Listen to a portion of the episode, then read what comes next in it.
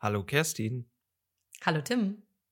Schön, dich wieder zu hören, hier in unserem Gaming-Podcast Hidden Gems, in dem wir über alles sprechen, was das Videospiel betrifft und davon ausgeht. Und heute steigen wir ganz, ganz tief hinab.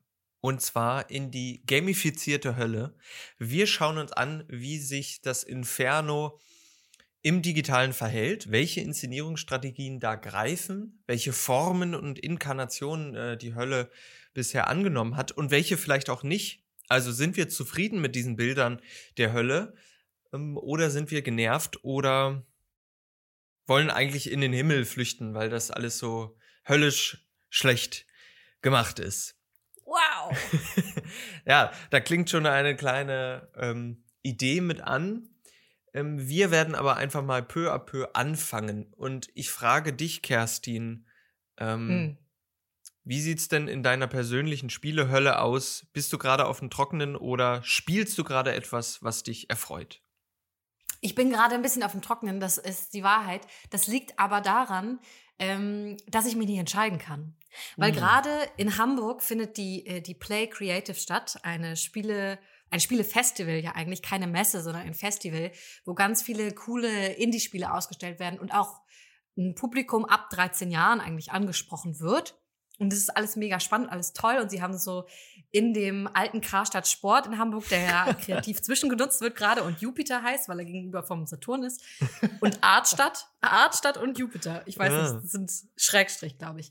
Und jedenfalls da sind sie in der zweiten Etage und das ist so super coole Atmosphäre irgendwie in, in diesem alten Karstadt. Und da haben sie die ganzen Spiele so an sehr niceen Stationen aufgebaut. Und ich hatte bis jetzt leider noch nicht die Zeit, für morgen ist es fest eingeplant, vorbeizuschauen und mir die Spiele wirklich einzeln anzugucken. Ich habe aber auf der Website, und das würde ich euch auch empfehlen, auch im Nachhinein noch wird das sicherlich öffentlich ähm, einsehbar sein auf der Website, was für Spiele sie eingeladen haben. Und da sind so spannende Sachen dabei. Auch viele, die einfach noch gar nicht äh, veröffentlicht sind, die noch nicht draußen sind, aber worauf ich mich wahnsinnig freue. Und ich hoffe, ich habe morgen die Chance, ist Kajak VR.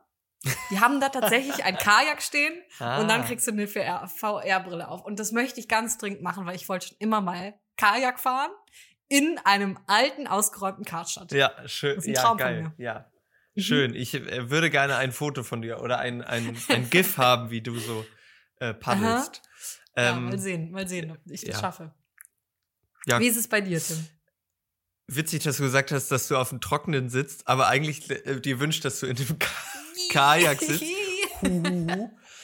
ähm, bei mir ist es gerade auch ähnlich. Ich habe gerade so ganz viele Ideen, was ich spielen könnte und traue mich aber nicht anzufangen.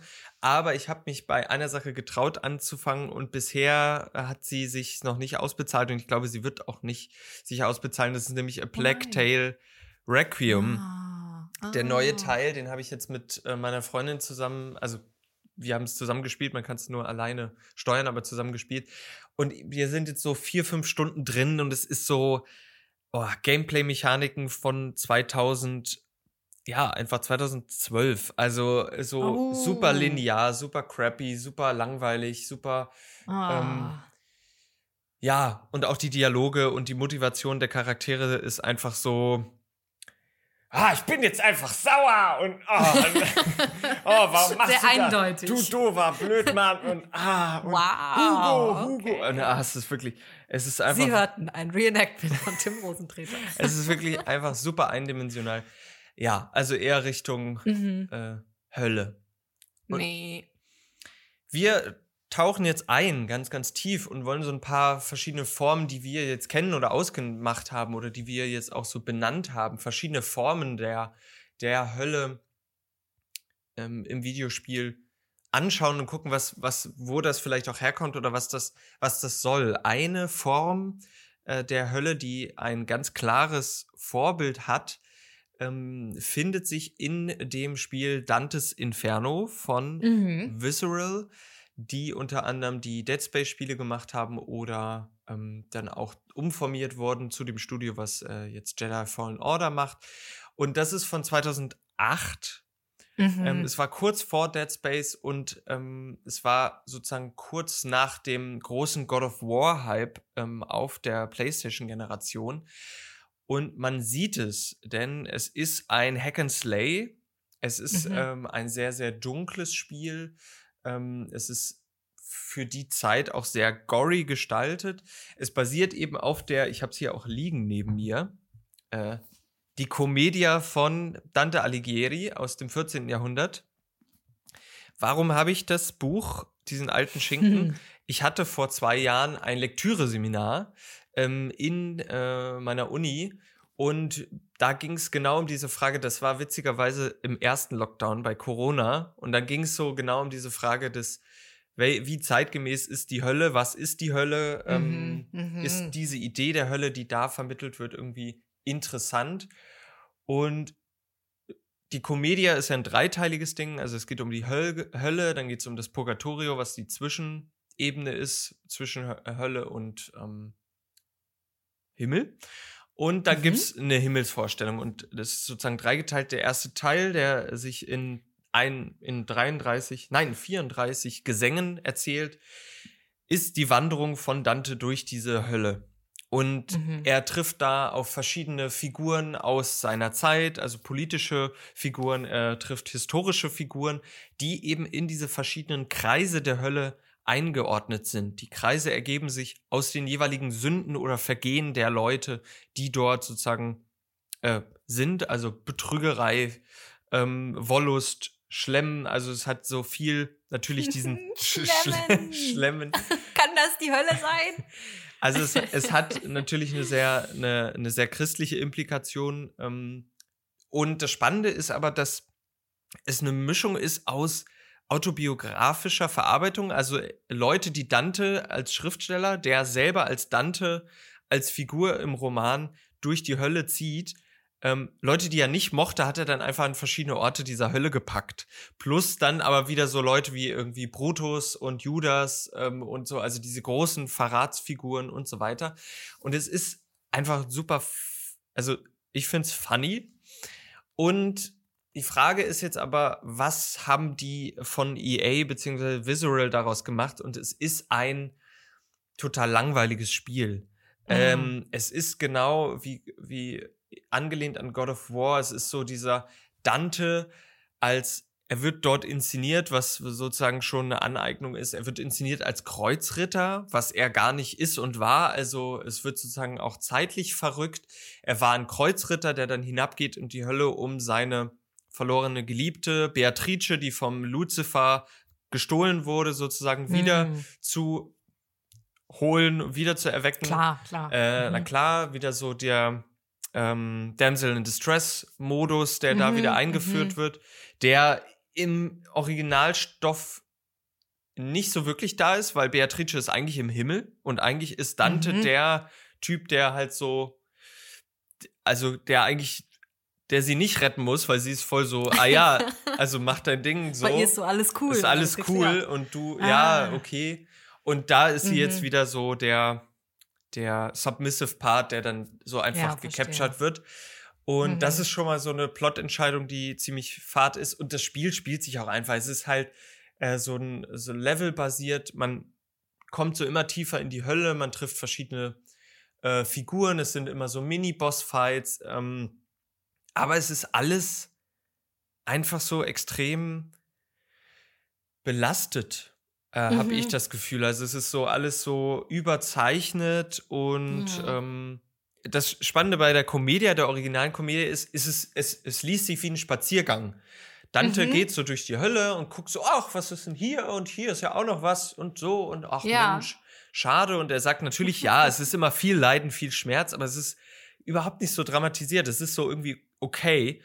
Und Mhm. der Dante im ähm, Spiel ist halt so, oh mein Gott, und ah, und ist halt so der ist Krieger und der. Warrior Mhm. und der, ich slay euch alle weg und Ja, Ja. ja, Aber das ist ja ganz spannend, weil das haben wir jetzt schon öfter festgestellt, dass da so eine emotionale Tiefe von dem Charakter erzählt wird Mhm. und ein Leidensdruck, um irgendwie dieser ähm, dieser Genderrolle auch gerecht zu werden, ne? um dann zu sagen, so, und ich bin hier der starke Mann, der jetzt durch die Hölle geht, um meine Lady zurückzugewinnen und ich äh, leide vielleicht auch, aber ich lasse es mir nicht anmerken und wenn, dann, dann beiße ich meinen Kiefer zusammen, während eine einzelne traurige Träne glitzernd meine Wange runtertropft. So, ähm, statt einfach zu sagen, und das ist ja das Spannende, ne, dass sie sich so eine große Vorlage genommen haben, mit einer großen Bekanntheit und mit einer großen Detailversessenheit ja auch. Mhm. Also die, die äh, Kreise der Hölle werden ja sehr detailliert beschrieben. Voll. Ähm, und dann gesagt haben, ja, okay, aber alles, was daran eigentlich spannend ist und alles, was daran eigentlich Vorlage ist, werfen wir über den Haufen und nehmen eigentlich nur den Titel so.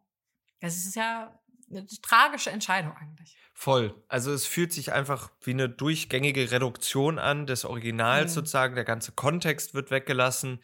Äh, es geht auch in diesem Buch viel um die Dialoge und das Miteinander. Das wird alles, also man spricht nicht in diesem Spiel eigentlich. Ähm, dann wird es natürlich auch noch überstülpt mit einem anderen Plot, eben dieser, dieser Rettungsmission, die gar nicht vorkommt. Ähm, das kann auch mal gut gehen, in diesem Fall halt einfach gar nicht. Und es wird sich nur dieser Struktur, dieser Höllenstruktur ähm, irgendwie bedient mit den Kreisen und den neuen Ringen der Hölle und so weiter. Aber ähm, so wirklich damit umgegangen wird es halt nicht. Für, für mich war es eine große Enttäuschung. Ich habe irgendwann so eine Art Geigenhumor entwickelt und dachte, ja, okay, mhm. äh, ja, interessant. Aber auch die, ähm, was ja immer ein interessanter Faktor ist, wo wir auch in den anderen Beispielen drüber sprechen, ist natürlich die visuelle Gestaltung der Hölle. Mhm. Und die ist zwar auch manchmal so ein bisschen ähm, Interess also ist gut gemacht, weil Mhm. das Prinzip der Hölle von Dante ist ähm, das Prinzip des Contrapasso. Das heißt, eine Mhm. Person, die eine Sünde begangen wird, wird sozusagen mit einer, einer ähnlichen Art und Weise bestraft. Nur umgekehrt sozusagen.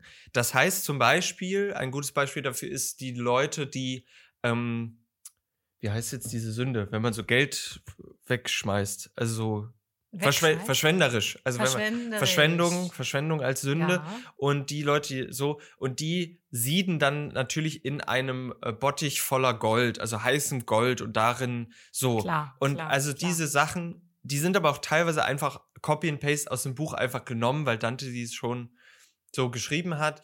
Aber Mhm. es ist nochmal cool, sie visualisiert zu sehen. Aber Mhm. so wirklich, also auf, Es haut nicht hin. nee, aufregende visuelle Neugestaltung der Hölle habe ich da jetzt nicht gesehen. Mhm.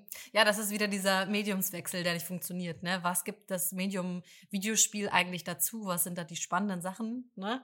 Durch diese Hölle zu laufen Mhm. allein, das ist ja eigentlich mega spannend, oder? Wenn die gut visualisiert ist, dann reicht es ja eigentlich schon, du, da durchzulaufen und äh, irgendwie diese Stimmung aufzunehmen. Und wenn nicht mal das funktioniert, dann fragt man sich, warum überhaupt das Ganze in der Hölle spielen lassen. Mhm.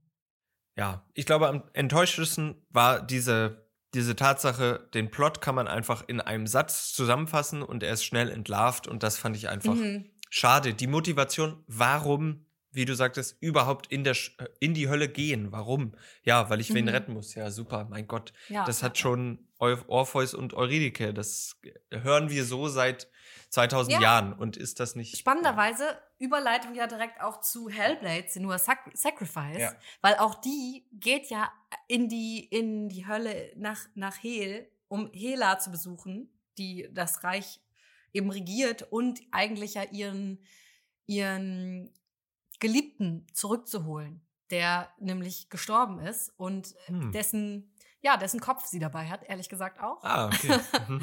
weil da äh, die Seele vielleicht noch dranhängt und eben um den zurückzufordern und sich möglicherweise dafür auch selber zu opfern und zu sagen, so, ich möchte, dass der wieder, dass entweder, da bin ich mir jetzt nicht mehr ganz so sicher, wie genau sie das formulieren, aber das ist, ich glaube, es geht darum, seine Seele zu retten, viel mehr als ihn wieder ins Lebendige zurückzuholen, also keine Zombifizierung, sondern eher dieses, seine Seele ist in, in Hel, in der Hölle gefangen, please, Hela, kannst du den bitte freilassen? Wäre echt schön. Ich finde, der hat ein bisschen Ruhe verdient, so. Aber das ist der eine Punkt an Hellblade, finde ich, dass diese Damsel in Distress-Situation umgedreht wird irgendwie. Mhm.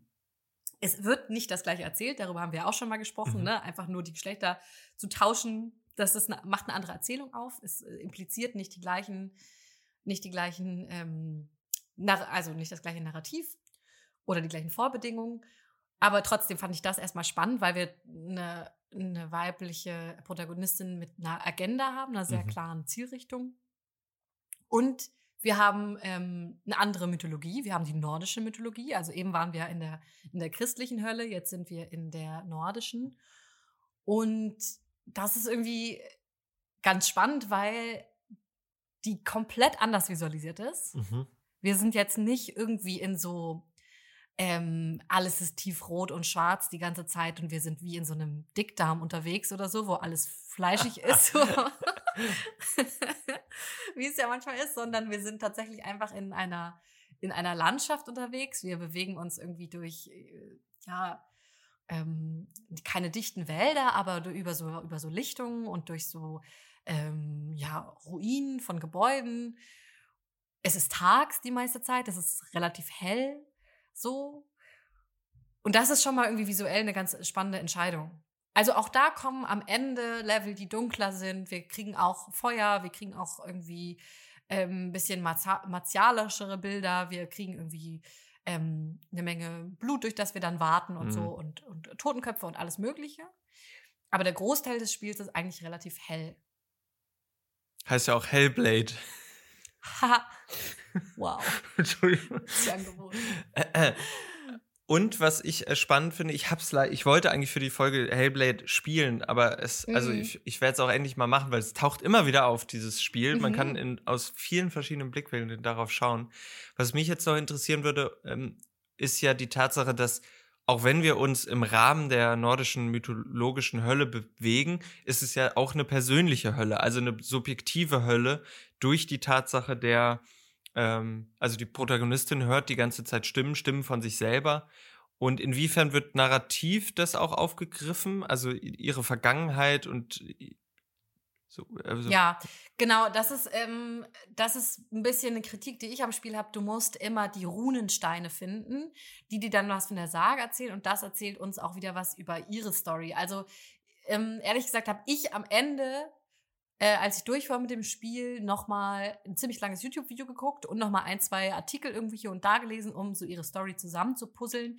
Es ist nämlich so, dass sie eigentlich zu einem relativ kleinen ähm, Stamm gehört und bei denen sind dann, wurde quasi das Dorf überfallen, während sie nicht da war. Mhm. Und hm. sie hat aber eine relativ wichtige Position und kommt wieder und sie hat schon sehr lange eben ähm, die Stimmen, die sie hört und ähm, ja, eine psychische Belastung in jedem Fall, inwiefern das wirklich als Krankheit äh, thematisiert wird. Ich glaube, dass ähm, das ist eigentlich ganz gut, dass es nicht es wird natürlich, kommt raus, so dass zum Beispiel die Menschen in ihrem Dorf, ihr Vater auf jeden Fall, das als Krankheit gesehen haben und als Problem, als Fluch sogar ähm, und das eigentlich äh, gerne weghaben wollten. Aber ich finde, im Spiel wird auch sichtbar, dass es eben nicht nur Krankheit und Belastung ist, sondern dass die Stimmen ihr auch ähm, in gewisser Weise sie unterstützen und ihr helfen und sagen, geh da nicht hin, das ist gefährlich, hm. das ist vielleicht nicht so eine gute Idee und ey, so, ne? Und ich habe eher das Gefühl, das sind BegleiterInnen, diese Stimmen. Das sind nicht nur, das ist nicht nur schlimm so. Und sogar so, dass es einen Punkt gibt, wo du denkst, ah krass, wenn die weg sind, dann ist es ganz schön leise. Ja. Dann okay. fehlt was irgendwie, dann fühlt man sich ganz schön allein plötzlich. Okay. Also hat, haben diese Stimmen also beide Richtungen sozusagen einerseits mhm. Belastung, aber auch Hilfe. Also sie sind nicht nur Hölle oder sozusagen ähm, Überforderung, sondern eben auch mhm. Hilfe. Okay, das, das, das wusste ich nicht. Das war mir nicht so bewusst. Cool. Ja, so hat sich's für mich zumindest erzählt. Ja. Was mir jetzt gerade auffällt, das waren jetzt schon mal zwei Spiele, wo es wieder eigentlich auch eine Reise war, oder? Eine Reise ja. durch die Hölle und eigentlich ja auch eine Art von Heldinnengeschichte wieder. Ja. Spannend, ja. dass das irgendwie die Reise durch die Hölle da schon mal so Thema war. Wo das auch Thema ist, wenn wir jetzt noch mal eine andere Visualisierung von Hölle uns angucken, wäre Afterparty ja, in gewisser ja, Weise. Ja. Das ist noch mal so eine ganz andere Art und Weise, mit der Hölle umzugehen. Afterparty, alles in so einem Cartoon-Style und wir haben zwei jugendliche Menschen, die in die Hölle kommen. Ich bin mir gar nicht mehr ganz so sicher, wie sie am Anfang sterben. Kriegst du das noch zusammen? Ich weiß es nicht. Sie sind ja auch selber überrascht äh, ja, darüber. Ja. Äh, ich weiß nicht, ob das irgendwie äh, ein Unfall ist. Ich hab's, ich, ich hab's erst vor einem knappen halben Jahr gespielt, aber irgendwie, ich, ja. ja. Äh, nee, genau, sie kommen in die Hölle irgendwie. Genau, sie kommen in die Hölle und dann ist so sehr klar, um da rauszukommen, das ist nämlich die Partyhölle, ehrlich gesagt auch, mhm. um da rauszukommen, musst du ähm, den Teufel unter den Tisch trinken. Ganz klar. An den musst du aber erstmal rankommen und die, der Weg zu ihm führt auf jeden Fall eben durch ganz viele Clubs und Bars und über ganz viele Theken hinweg, wo eigentlich die Mechanik des äh, ganz interessant ist. Da reden wir aber vielleicht noch mal in einer kommenden Folge drüber. Da geht es nämlich dann darum, verschiedene Drinks auszuwählen, um in verschiedene Stimmungen zu kommen und Dialogoptionen freizuschalten. Und da hat mich eigentlich total gereizt zu sagen, ja, wir nehmen die Hölle und wir äh, nehmen eben das, was wir daran irgendwie, also wir inszenieren das Ganze zynisch und sarkastisch und mit einem Augenzwinkern und mit ja, machen uns ein bisschen darüber lustig über das Konzept. Und das, das ist für mich auch halbwegs aufgegangen. Der Rest des Spiels leider nicht so richtig. Ja. Ne? Ich fand auch die, diese Entscheidung eben ähm, einfach, also diese Idee der Hölle zu nehmen und da so ein bisschen drauf rumzureiten. Also zum Beispiel, dass man mhm. vor einem Club steht und dann so, ah, ich stehe jetzt hier aber schon 4000 Jahre und du und ah, mhm. ich aber schon zweieinhalb, noch länger und so. Und, äh, also so kleine Seitenhiebe sind irgendwie interessant. Es ist alles so sehr laid back. Es gibt keine Gewalt. Das ist auch ähm, mhm, interessant. Stimmt. So einfach, ähm, es ist alles so ein bisschen funky und witzig. Aber was ja auch noch wichtig ist, ist was macht man in dieser Hölle? Also was macht man mhm. und was begegnet man da und was kann man auch innerhalb eines, wir reden ja immer noch vom Medium Videospiel, darin wirklich mhm. machen. Und man ist wie auf so einer, ich habe mich wie auf so einer Perlenschnur aufgereiht gefunden und irgendwie war ich so die ganze Zeit, es wird extrem viel gesprochen, es ist halt eben mhm. dialoglastig um, und ich habe einfach nicht gebondet mit den beiden Main Characters. So. Leider gar nicht. Ähm, ja. Die haben mich irgendwie so genervt, ähm, in ihrer Art und Weise zu sprechen, aber auch so in ihrer Tumben, Tump, also die waren so tump und so mhm. einfach. Und dann kommt ja noch dieser kleine Dämon dazu, ja. der dich dann mit dem Taxi irgendwie rumfährt. Und auch der redet einfach wahnsinnig viel, sagt aber gar nichts. Und du hast schon recht, es werden eigentlich auch nur so Gags an Gags über die Hölle aufgereiht und so ein bisschen fehlt das Sitcom-Lachen vielleicht an der Stelle und du merkst, es ist so eine, es läuft so ins Nichts, diese Gags. Ja, voll. Ich guck dann, ich habe dann immer so neben mich geguckt, weil man genauso dachte, war das jetzt? Was das? Was? was? habe ich da was verpasst? Muss ich jetzt lachen? Ja, und dann gibt's auch keine Pause, dann geht's dann irgendwie weiter. Also es ist mhm. so ganz, ganz sch schlecht gepaced einfach irgendwie so. Ja, einfach geht's nur so, so voran und das lässt auch die Grundmotivation, da würde ich aber jetzt, nee, ja, nee. Ja, finde ich einfach irgendwie sch schade, weil die Idee mhm. war schon, die Richtung war mal was anderes als nur Schnitzel und Schnetzel. Ja, weil Schnitzel und Schnetzel äh, gibt's auch relativ viel in der Hölle. Na? Ne? Also wenn wir überlegen, Hades, ein Titel, der jetzt vor ein paar Jahren wahnsinnig erfolgreich rauskam, mhm. den du ja auch sehr gerne gespielt hast, ja. ist ja auch die Schnetzelhölle. Wieder eine andere Mythologie, diesmal in die griechische. Aber der Sinn der Sache ist eigentlich ja ein bisschen durch die Gegend zu schnetzeln, einen guten Dungeon Crawler zu machen. Guten Dungeon Crawler. Es geht auch wieder im Übertragenen um die Reise, um die Flucht aus der Hölle. Also eigentlich geht es in allen diesen äh, Teilen immer so, oh ja, ich bin hier nur zu Besuch und hau dann wieder mhm. ab. Das finde ich so interessant, ja. dass es wenig Spiele gibt, in dem man sich auch mal sagt, okay, gut, ich bin jetzt in der Hölle, ich komme hier auch nicht wieder raus. Wie kann ich mich denn hier entspannt einrichten? Wer wohnt denn hier? Wer ist denn da? Was sind die Geflogenheiten? Wo kann man irgendwo, ne? mhm. ne? Sondern man will mhm. immer, oh nein, ich will hier raus, ich will hier weg. Mhm. Und das ist auch bei Hades so, das ist auch okay. Äh, Motivation ist ja, wir wollen unsere äh, Mutter kennenlernen, die uns, unser Vater Hades, ähm, wir sind Sagrios, ähm, vor uns geheim hält und die ist eben auf der, auf der Seite der, der Erde, ja, also auf der Lebenden? Auf, auf der Seite der Lebenden sozusagen. Sie ist auch eine, eine Göttin und müssen da jetzt, oder eine Halbgöttin? Ich weiß gerade nicht. Persephone? Naja. Naja, jedenfalls wollen wir zu der hin und schnetzeln uns durch.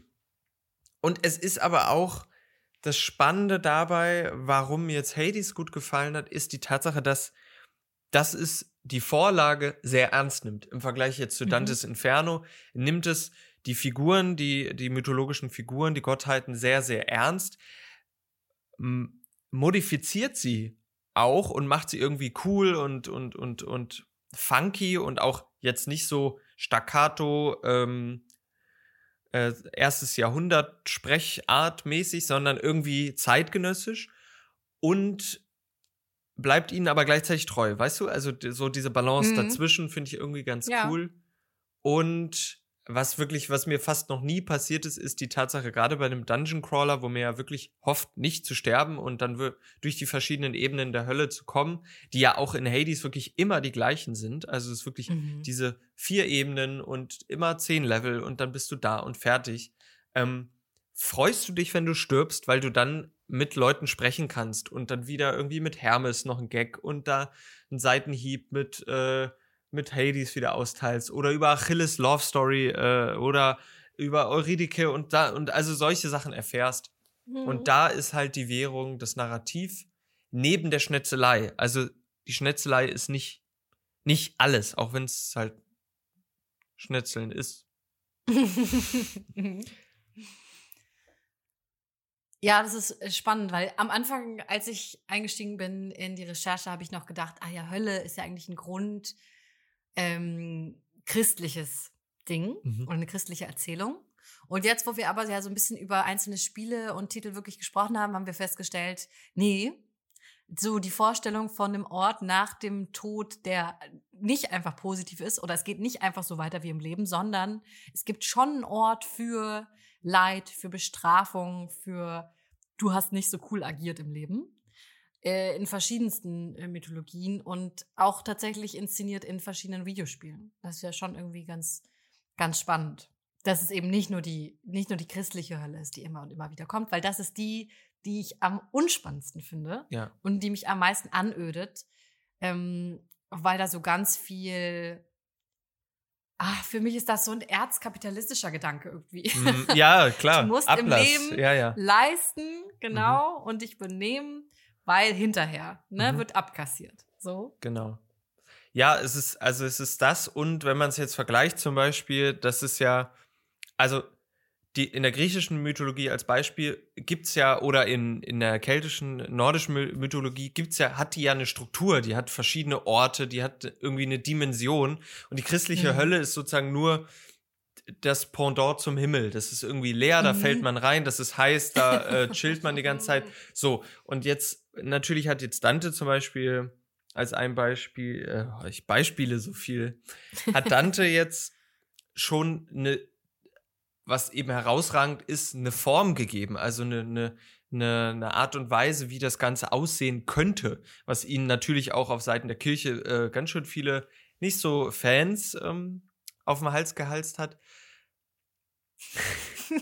ähm, aber bei, ich finde es halt interessant, an Orte zu gehen, also die Hölle als Ort auch ernst zu nehmen und da halt zu sehen, okay, das hat irgendwie verschiedene Strukturen, dann kommt man halt da am, am Styx vorbei, dann kommt halt Pluto, nee, oder Hades, oder die, das ist, das ist ja immer das Blöde, wenn du den lateinischen und den, den, den Römer, Mm. die heißen ja alle irgendwie zweimal das gleiche. Mhm, mhm. Naja, dann kommt er und schippert dich rüber und so weiter und so fort. Und ähm, ich weiß gar nicht, worauf ich hinaus wollte. Jedenfalls, die christliche Hölle ist langweilig. Ich glaube, der, der. Ja, genau. Du meinst, dass es so ganz klar ähm, Wegpunkte gibt oder so ganz klar so Namen und man weiß, wie es aufgebaut ist. Also diese Erzählung ist so sehr eindeutig. Mhm. Und darin kann man dann aber wieder Spielräume oder Denkräume finden oder andere Visualisierungsstrategien. Das ist ja irgendwie das Spannende daran, ne? Ja. Dass das eine Erzählung ist, die eine ganze äh, ähnlich sozialisierte Gesellschaftsgruppe kennt. Mhm. So. Das sind Punkte, die erkennen wir wieder. Das sind Namen, die hören wir und sagen, ah ja, kenne ich, Hades, habe ich schon mal gehört, Sticks, kann ich was mit anfangen, die Münzen auf die Augen, bla bla bla. Und darin dann aber äh, was zu finden, was man neu erzählen kann, Mhm. anders erzählen kann. So, das ist, glaube ich, das Spannende. Was ich aber jetzt auch festgestellt habe, bis jetzt waren es nur ähm, europäische Ideen von, von der Hölle Ja. die äh, mir irgendwie bekannt sind in Videospielen. Mich würde schon auch mal eine andere Erzählung aus ähm, von einem anderen Kontinent äh, interessieren. Ja. Und was ich festgestellt habe, es gibt ja durchaus Spiele, die sich mit dem Jenseits auch beschäftigen. Ja. Oder mit dem, mit dem Übergang, so. Zum Beispiel Spiritfarer, wo wir die Seelen rüberschiffen. Oder China, Bridge of Spirits. Auch da sind wir so eine kleine Seelenführerin, die sich da darum kümmert, dass es allen, allen gut geht und alle rüberkommen, ja.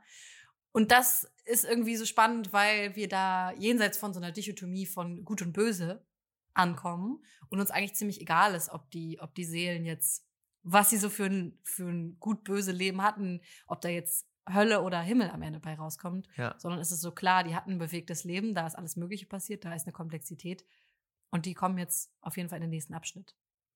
Ja, wir haben häufig die Hölle als eben Endpunkt nach unten hin. Also spannend finde ich auch eben an sowas wie Spiritfarer und, und China, dass sie halt irgendwie Zwischenräume sind. Also einfach genau dieser Zwischenraum und die Entscheidung, komme ich da oder dahin. Also das, wo man ja, wo, wo dann eben Raum ist für Reflexion über, über die Vergangenheit. Was hat man Gutes, was, was hat Mhm. man Schlechtes getan? Oder wer bewertet das? Kann man das überhaupt so eins zu eins einordnen? Ähm, und da, das ist irgendwie viel interessanter, als so ganz klar zu sagen, okay, du bist jetzt in der Hölle, da erwartet dich nur Leid, Schmerz und ähm, Demon Slain. Dann ist es, ist es irgendwie, vielleicht ist es äh, dann auch, ist die Hölle dann auch die Sackgasse, wenn man sagt, wenn man sich da Game Design technisch für entscheidet, äh, oder was heißt Sackgasse? Es ist eine enorme ähm, Last, weil wir jetzt ja festgestellt haben, dass sich viele dieser äh, Spiele eben auf ähm, Mythologien basieren oder auf, auf Bilder, tradierte Bilder von dieser Hölle und davon immer Mhm. abzuweichen, ist immer e- enorm schwierig, weil dann dir eben ganz viele Leute sagen, ah ja, das war jetzt aber nicht historisch so, das war aber nicht so damals in der Hölle. Mhm. Ähm, und man sich da so eine Art von, also sowohl gameplay-technisch als auch visuell, als auch strukturell, ja, so ein Bären oder so ein Korsett aufbindet, ähm, anstatt die Spielräume zu sehen, die man haben könnte, oder? Also Mhm. bin ich da auf dem falschen Pferd. Nee, ich glaube schon. Ich glaube, dass es aber auch, dass wir nochmal unterscheiden müssen. Man kann ja, oder ich kann mir gut vorstellen, die Hölle als interessantes Setting zu wählen, wo man eben bestimmte, wie ich das eben meinte, bestimmte Punkte sich raussucht aus einer äh, mythologischen Erzählung, die eben klar sind und sich an denen abzuarbeiten, aber eigentlich was anderes zu erzählen. Also nicht die Hölle zu erzählen, sondern eben eher wie bei Hellblade zu sagen, wir nehmen die Hölle als Setting und erzählen da aber eine Story von einer Frau, die eben ähm, ihr Leben lang mit Stimmen zusammenlebt, mit äh, einer psychischen Belastung irgendwie versucht umzugehen, klarzukommen, ihr Leben zu strukturieren und rauszufinden, okay, wie, wie kann ich damit leben, wie will ich damit leben, wie kann ich mit meiner Umwelt auch verhandeln und eben genau diesen großen Themenkomplex zu nehmen und sich eine Schablone von einer spannenden äh, mythologischen Erzählung von der Hölle zu nehmen, um das zu tun, kann ja aufgehen, kann funktionieren. Aber einfach nur zu sagen, so, und jetzt erzählen wir die Hölle durch. Und was ist Hölle? Schrecklich und blutig und äh, martialisch. Okay, dann setzen wir jetzt hier noch einen äh, männlichen, stereotypen Charakter rein und der schnetzelt sich da jetzt durch. Und das Ziel ist der Gefängnisausbruch am Ja, Ende. ja. So. Das geht wohl nicht auf. Nee. Viele dieser tradierten Bilder basieren auch auf einem der der Spiele schlechthin für viele, ähm, einer der Mhm. Inkarnationsmomente, Inkarnationsmomente eines ganzen Genres, nämlich des First, First-Person-Shooters, war Doom. Ein Spiel aus Anfang der 90er, ähm, was sozusagen aus mehreren Gründen und Richtungen revolutionär war. Es war eines der ersten Spiele, wo wir sozusagen 3D, ähm, bewegte 3D-Animationen hatten. Wir konnten nicht nur äh, von links nach rechts uns bewegen, sondern vorne, hinten etc. Ähm, was haben wir aber gemacht? Wir haben einfach in einer sehr, sehr grobkörnigen ähm, Idee der Hölle, die einfach nur steinige, äh, moosbewachsene Gefängnisse waren, eben ähm, sogenannte, also Dämonen weggeschnetzelt. Und das war sozusagen der Moment, in dem das auch nochmal losgetreten ist. Ähm, und da hat natürlich dieser mechanische Impact, also dass es so, so ein Spiel war, was, was irgendwie mechanisch so weit voraus war, natürlich den Inhalt mit nochmal popularisiert und hat dann Mhm. Anhänger gefunden, die dann über die Jahre und Jahrzehnte das gecopycattet haben, also so diese Art von Doom-Likes, also dass man einfach einen, First-Person-Shooter hat, in dem es halt in Wellen oder Arenenarealen darum geht, ähm, verschiedene Gegnertypen, Monster, ähm, meistens in der Hölle eben zu besiegen. Und das ist so, das hat sich dann so verselbstständigt und weitererzählt, ähm, obwohl dann gar keiner mal innegehalten hat und gefragt hat, was, also was machen wir da eigentlich? Es ist auch so, So. geil, oder? So diese Idee der Hölle als eigentlich der Raum oder der Ort, wo du total ohnmächtig und hilflos bist, Mhm. weil du äh, kriegst die Bestrafung auferlegt, du kannst dagegen nichts machen, sie ist ewig, du ähm, bist, du, du hast nichts zu sagen, du hast keinen Namen, du hast keine Geschichte mehr, du bist einfach nur da und so, so Fleisch, Mhm. Fleischzeug, was so jetzt für immer gegeißelt wird. Und da jetzt aber zu sagen, haha, und jetzt setzen wir da so einen Dude rein und der kriegt jetzt eine fette Knarre und holt sich richtig seine Wirkmacht zurück Mhm. und äh, kann da jetzt so richtig was bewirken und nicht mal die, die mächtigen Dämonen können dem was anhaben. Das ist irgendwie so, so ein spannendes äh, Phänomen von Ohnmacht ist uninteressant in Videospielen. Wir brauchen die Machtposition. Und der Spieler, die Spielerin muss in diese Machtposition rein und kann sogar die schlimmsten, kann sogar den Teufel besiegen. Ja, es ist äh, genau der Raum, Raum der, der Re des Reenacten der Allmacht wieder, dass man jetzt Ja, ja. Ähm, sich das wieder captured. Oder auch als gesetzloser Raum, also dass man dann wirklich halt Mhm. einfach, ah ja, hier, hier, hier wirken ja keine Gesetze des, der realen Welt, dann kann ich hier halt einfach, es hinterfragt oder befragt keiner, ähm, dass sich das Morden und Gewalt sozusagen wieder die Main-Mechanik ist. Also diesem, Im Himmel wird's nicht gehen. Genau, also diesem, dieser Moralkeule weiche ich einfach aus durch das Setting. Das ist natürlich super. Ähm, Hm. Aber ja, da gehen auch manche Beispiele dann einfach zu weit, wie zum Beispiel ähm, wie etwa Agony, ein Spiel, was vor ein paar Jahren rausgekommen ist, was äh, einfach äh, sich zum Ziel erklärt hat, kein wertvolles Spiel zu sein, sondern alle Mhm.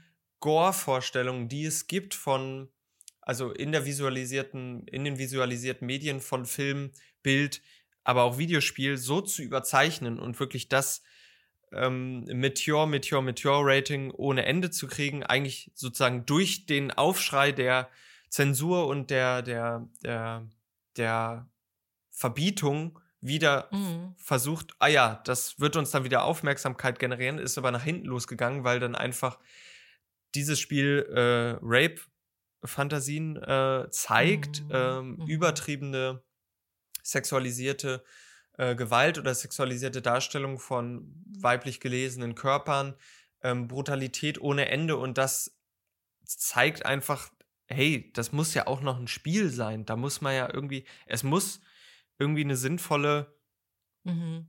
Motivation dafür geben, dass dieses Medium Existenz ist und dass ich mich da, da drin irgendwie bewege.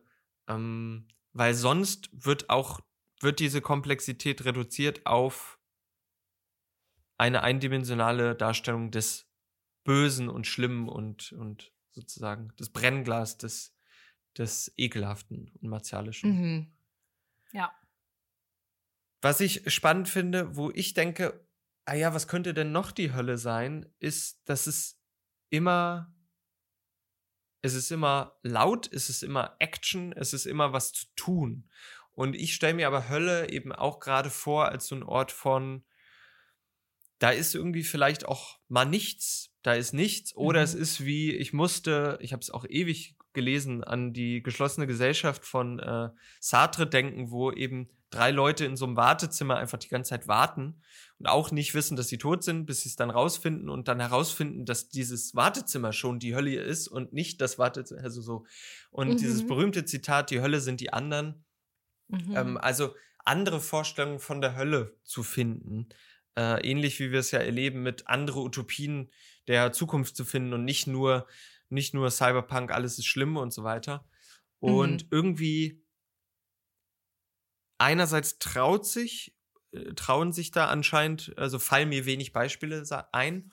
Oder es kann auch Mhm. ganz selbstreflexiv an uns liegen, Kerstin, dass nur Ja. weil da nicht Hölle draufsteht, Hm. ähm, kann das ja auch die Hölle sein. Beisp ich musste zum Beispiel an The Stanley Parable denken, wo es ja immer Mhm. wieder losgeht und es ist die Hölle des Alltags und des, äh, des ähm, entrechteten neoliberal ähm, Marionetten Stanleys, der da immer wieder so und das ist ja auch eine Hölle.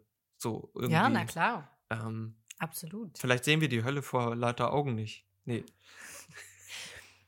Es ist halt die Frage, ne? wie weit will man es verwässern? Wo, wo zieht man dann die Grenze? Also ist Rapture die Hölle auf dem Meeresboden Mhm. zum Beispiel? Oder, also genau, wie weit, wie weit zieht der Begriff Hölle noch vielleicht? Aber ich bin da ganz bei dir. Ich glaube, damit könnte man noch viel mehr spielen, da könnte man noch viel mehr dran, dran rumdenken und schauen, okay, was, was für Orte, was für Szenarien bieten eigentlich Möglichkeit, die Schablone Hölle irgendwie drüber zu legen oder drunter zu schieben. Ich glaube, dass schauen, was macht das damit? Ich glaube auch, dass es, ähm, das ist eine Sackgasse in unserem Denken und aber auch Hm. eben diese, diese Entscheidung von Hölle so krass als Ort zu denken, Mhm. weil sie eben als Ort gedacht war, also auch durch die My- Mythologien und durch die religiöse Aufladung. Das ist ein Ort, an den man kommt. Ähm, und der muss ja irgendwie aussehen und da muss ja irgendwas passieren und so.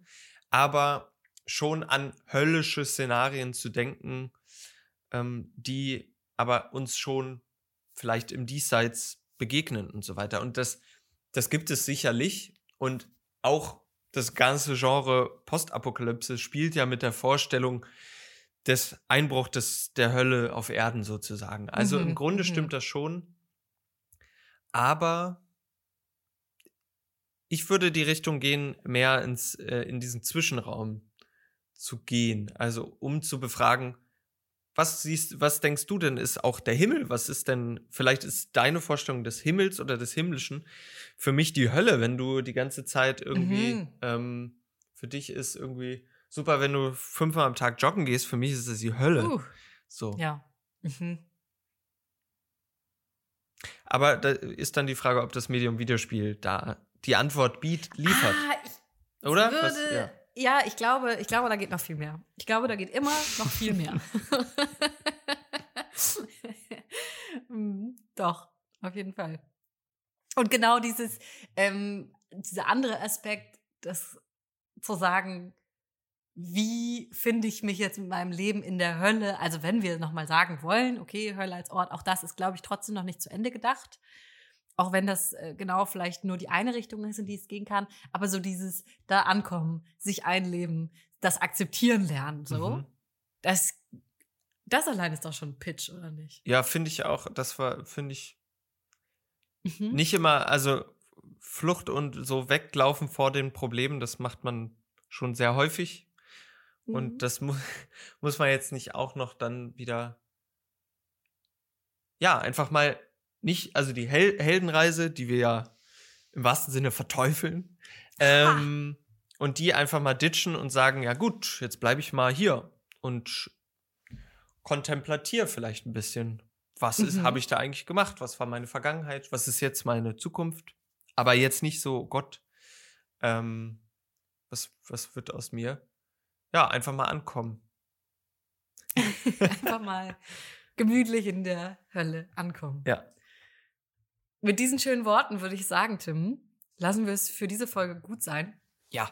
Habe alles, alles besprochen, was man zur Hölle in Videospielen sagen kann. Und freuen uns sehr, dass ihr, dass ihr uns zuhören wolltet. Wenn ihr mit uns in Kontakt kommen wollt, macht das doch gerne. Schreibt uns eine Mail an hiddenjams.mail.de.